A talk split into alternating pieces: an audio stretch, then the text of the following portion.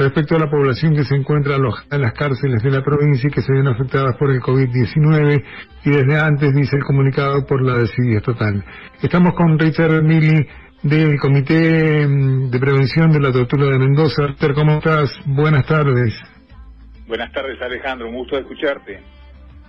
Igualmente es un gusto tenerte aquí en el programa. Bueno, la verdad que mm, eh, preocupa muchísimo el comunicado que recibimos esta mañana este, y queríamos conocer un poquito más la, cuál es la situación de los eh, que se encuentran alojados en los penales y están afectados por COVID-19.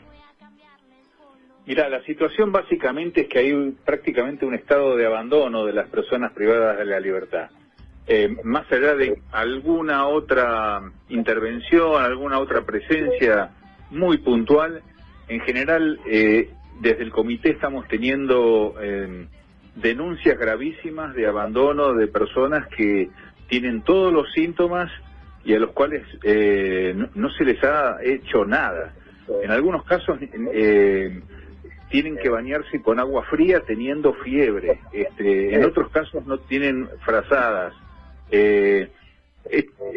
otro tema que no tiene que ver con COVID, pero por ejemplo en el en la cárcel de mujeres del Borbollón este, no tienen este, toallitas femeninas, este, en fin, estando todas estas personas este, en una situación de sujeción agravada respecto al, Estado provincial, eh, bueno, el Estado eh, como supuesta autoridad y, como supuesta expresión de la legalidad, este, debería por lo menos este, atender y, y, y, hacer efectivos los, los derechos a los que se comprometió ante la comunidad internacional y contra y con nuestro propio pueblo a través de las leyes, ¿no?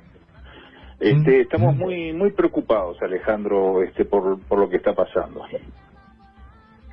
Em, me imagino que las denuncias que reciben son innumerables y que las contestaciones a las denuncias no existen.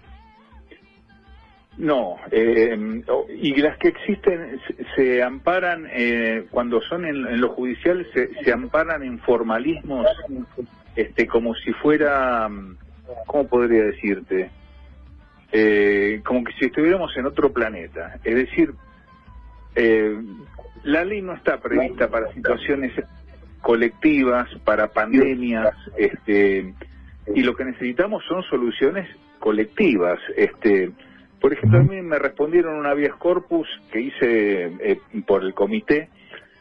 Eh, me dicen, bueno, por cada por cada preso que ustedes quieren, este, digamos, aislar a través de medidas preventivas, como puede llegar a ser, este, que los que estén a punto de terminar la condena lo hagan eh, con un encierro domiciliario, en fin, cosa de, de, de descomprimir el, contacto estrecho que hay en todas las celdas y en todos los pabellones, bueno, me dicen, bueno, tiene que hacer un, un incidente por cada uno de los presos.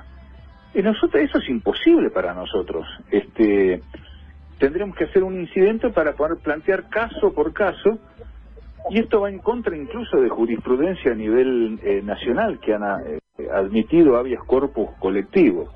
Eh, y bueno, en fin, este, las respuestas eh, son formales. Pero ¿sabes lo que hay en el fondo, este, Alejandro? Hay una... Mm, hay un temor, hay un miedo eh, a la sanción social y el problema central es que parte de la sociedad lamentablemente quisiera que todas las personas privadas de la libertad se mueran. Eso, ese digamos, eh, hemos perdido la batalla cultural de sentir que cualquier persona tiene una dignidad por el hecho de ser persona, sin perjuicio de, estar purgando una sentencia de privación de la libertad.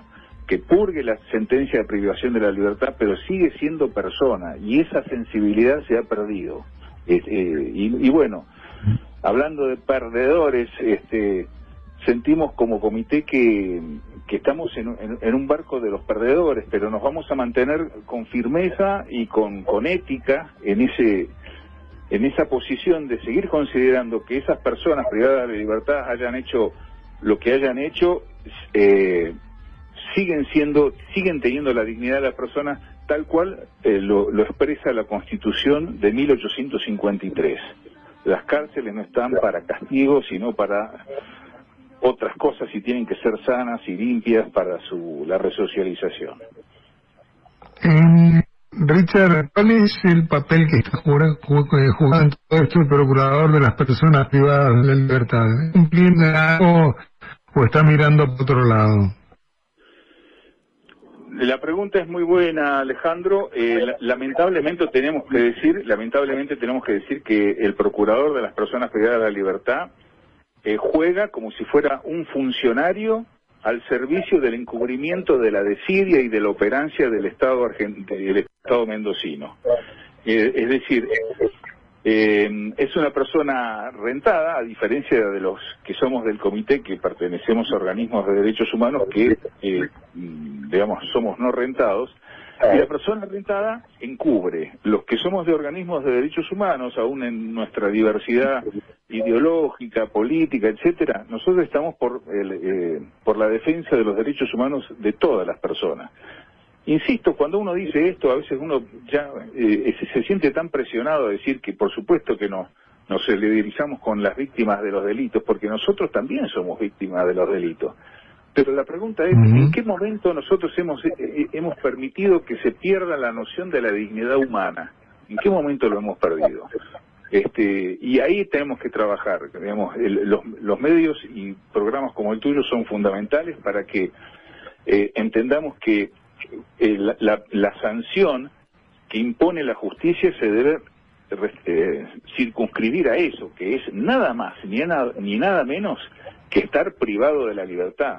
Esto no, no justifica desde ningún punto de vista eh, ni el abandono en, en cuanto a la salud, y te voy a decir otras cosas más asquerosas. Este, en, en, la cárcel de San Felipe les han entregado las viandas orinadas a los presos. O sea, los integrantes del servicio penitenciario le orinaron las viandas a los presos.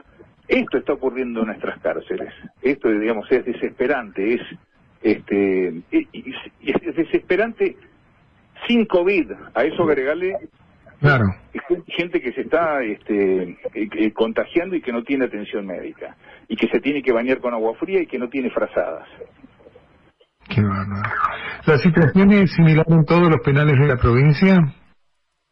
Eh, tenemos datos de prácticamente todos los de, de, todos los penales, de todos los complejos penitenciarios este, desde San Rafael hasta los del norte.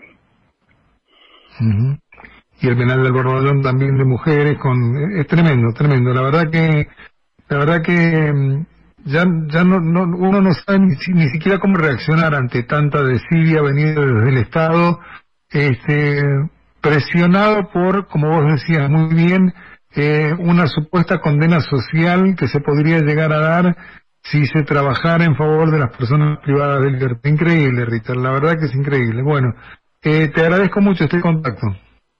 Bueno, gracias a vos porque difundir esta situación eh, de, alguna manera nos pinta como sociedad y bueno, eh, está bien, nosotros eh, deberíamos estar más curtidos, digo los que estamos en el Comité de Prevención de la Tortura, pero eh, realmente estamos desbordados este, de, situaciones que hablan de una indignidad eh, superlativa. Este, y bueno, ojalá que esto sirva para, para revertir la situación. Muchísimas gracias, Alejandro. Un abrazo enorme, Richard. Gracias.